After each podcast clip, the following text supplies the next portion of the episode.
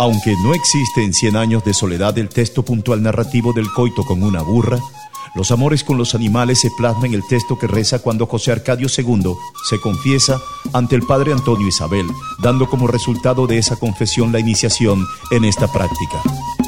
El interrogatorio fue para José Arcadio II una revelación.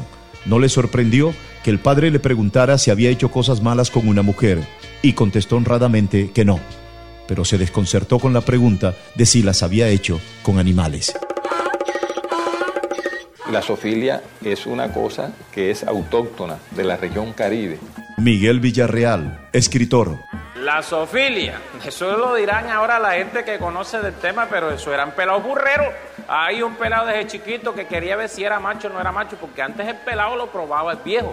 Si el pelado era más florito, más florito era pelado raro. Reinaldo Ruiz, narrador oral.